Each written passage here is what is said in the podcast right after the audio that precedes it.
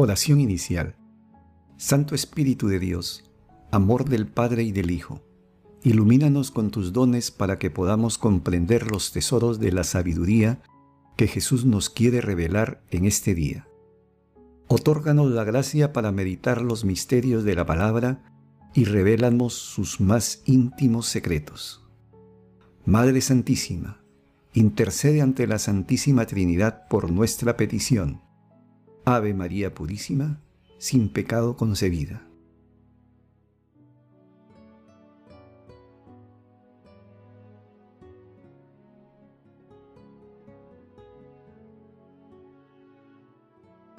Paso 1. Lectura. Lectura del Santo Evangelio según San Lucas capítulo 18 versículos 9 al 14. En aquel tiempo, para algunos que, teniéndose por justos, se sentían seguros de sí mismos y despreciaban a los demás, Jesús dijo esta parábola. Dos hombres subieron al templo a orar. Uno era fariseo, el otro publicano. El fariseo, erguido, oraba así en su interior. Oh Dios, te doy gracias porque no soy como los demás, ladrones, injustos, adúlteros, ni como ese publicano ayuno dos veces por semana y pago el diezmo de todo lo que tengo. El publicano, en cambio, se quedó atrás.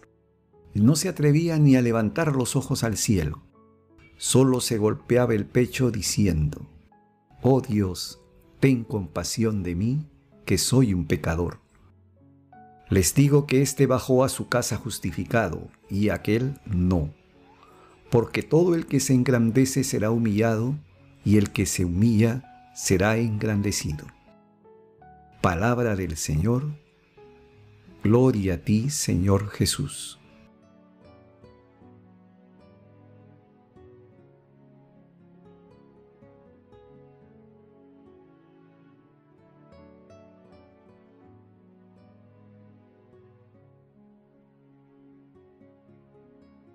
No alcanza a contener una plena confianza en la benevolencia del Padre y ser perseverantes en la petición sin cansarse, sino que hay otra característica determinante para rezar de modo que agrade a Dios y que pueda de verdad cambiar el corazón.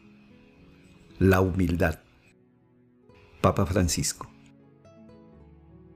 El pasaje evangélico de hoy, la parábola del fariseo y el publicano, se encuentran después de la parábola del juez y la viuda que meditamos el domingo pasado. En ellas, el tema transversal es la oración sin desfallecer. Las actitudes que las personas asumen al momento de hacer oración pueden situarse en un continuum que va desde la soberbia hasta la humildad. En estos dos extremos se sitúan el fariseo y el publicano, respectivamente. El fariseo se dirige a Dios en forma arrogante, juzgando y despreciando al publicano, contraviniendo los mandamientos del amor de Dios. En cambio, el publicano o cobrador de impuestos asume con una actitud humilde su condición de pecador, entregándose dócilmente a la misericordia de Dios con la oración del corazón. Oh Dios, ten compasión de mí que soy un pecador.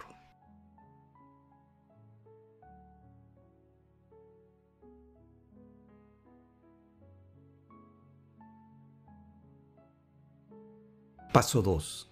Meditación. Queridos hermanos, ¿cuál es el mensaje que Jesús nos transmite a través de su palabra? San Agustín hacía la siguiente analogía. Jesús es el médico de las almas y la medicina es la confesión y la penitencia.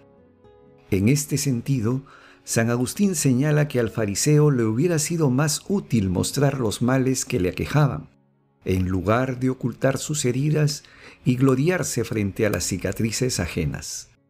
En cambio, el publicano sale curado ya que no tuvo reparos en mostrar todo lo que le dolía. De la misma manera, nosotros, para ser sanados y aliviados por Jesús, necesitamos mostrar humildemente todas nuestras miserias y pedir la misericordia sanadora de Dios. Por ello, con humildad y haciendo silencio en nuestro corazón, respondamos. ¿Nos consideramos superiores a algunos de nuestros hermanos? ¿Recurrimos con un arrepentimiento sincero al sacramento de la confesión?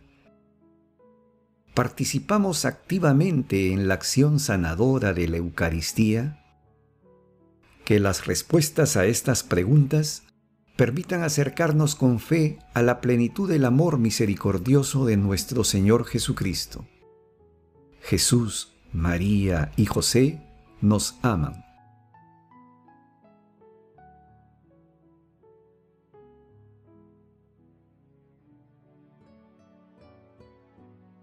Paso 3.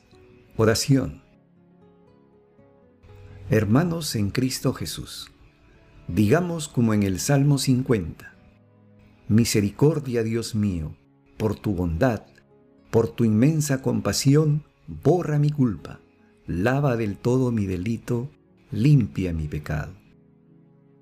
Santísima Trinidad, tres personas, un solo Dios. Te pedimos que alejes de nosotros toda tentación de considerarnos más justos y superiores que nuestro prójimo, y concédenos la gracia de presentarnos ante tu presencia con una actitud orante, como la del publicano, reconociendo que somos pecadores con la firme esperanza de vernos sumergidos en el mar de tu infinita misericordia. Amado Jesús, dígnate agregar a los difuntos al número de tus escogidos, en especial a aquellos que más necesitan de tu infinita misericordia. Santísima Madre, Madre de la Divina Gracia, Madre del Amor Hermoso, intercede ante la Santísima Trinidad por nuestras peticiones. Amén.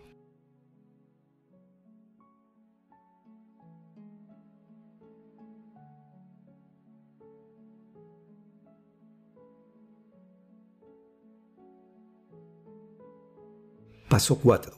Contemplación y acción. Hermanos, contemplemos a Dios con una homilía del Papa Francisco no alcanza a contener una plena confianza en la benevolencia del Padre y ser perseverantes en la petición sin cansarse, sino que hay otra característica determinante para rezar de modo que agrade a Dios y que pueda de verdad cambiar el corazón, la humildad. Esta virtud es el pasaporte para ser admitidos en el reino de Dios. La persona humilde reconoce que Dios es Dios y Él nada. Reconoce que todo cuanto Él tiene y hace de bueno es don de Dios, más que conquista suya.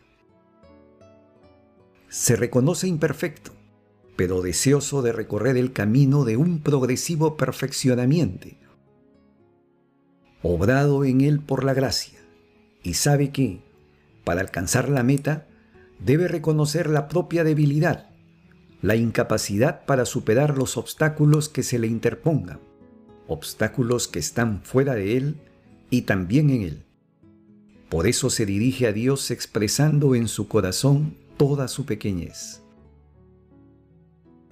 En el pasaje evangélico de hoy, el Señor nos enseña esto por medio de una de las parábolas más conocidas, la del fariseo y el publicano. Este texto, en realidad, debe considerarse más que una parábola, una historia ejemplar y significativa para el cristiano. El pasaje de Lujas juega no tanto con el contraste entre los pobres y sus opresores, como sobre la contraposición que existe entre sujetos de diverso relieve religioso y social, fariseos y publicanos. Los primeros eran una de las categorías más activas en tiempos de Jesús, muy estimada e influyente. Los publicanos eran recaudadores de impuestos, que por su servicio en favor de los romanos estaban mal vistos por el pueblo y considerados como pecadores públicos e incluso traidores a la patria. El fariseo va al templo y se pone adelante, bien a la vista, y reza de tal manera que, más que un diálogo con Dios, hace un soliloquio. Él está convencido no solamente de estar en regla con las normas de la ley, sino que hace más de lo estrictamente necesario. En consecuencia, no tiene nada que pedir al Señor. Su oración no es más que una lista de méritos, que no adquiere ninguno delante de Dios, solamente subraya la arrogancia del que ora. El comportamiento del publicano es de signo contrario, y Jesús lo describe con evidente aprobación. Él también sube al templo, pero entra discretamente. Se detiene a la distancia como si no quisiera profanar el lugar con su presencia, puesto que es consciente de la propia situación de pecado. No se atreve ni a levantar los ojos al cielo, porque entiende que no tiene nada que presentar a Dios. Su humilde conducta y la súplica que dirige a Dios denotan un corazón lacerado por el dolor de haberlo ofendido, motivo por el cual implora el perdón divino. Es un perdón que sin duda Dios le da, puesto que Jesús asegura que el publicano volvió a casa justificado, porque cualquiera que se exalta será humillado, y al que se humilla será exaltado. Lucas 18, versículo 14. Este es el significado completo de la parábola, cuya enseñanza define las condiciones que debe tener nuestra oración para que Dios la acepte y la escuche. Hermanos, el amor todo lo puede. Amemos que el amor glorifica a Dios.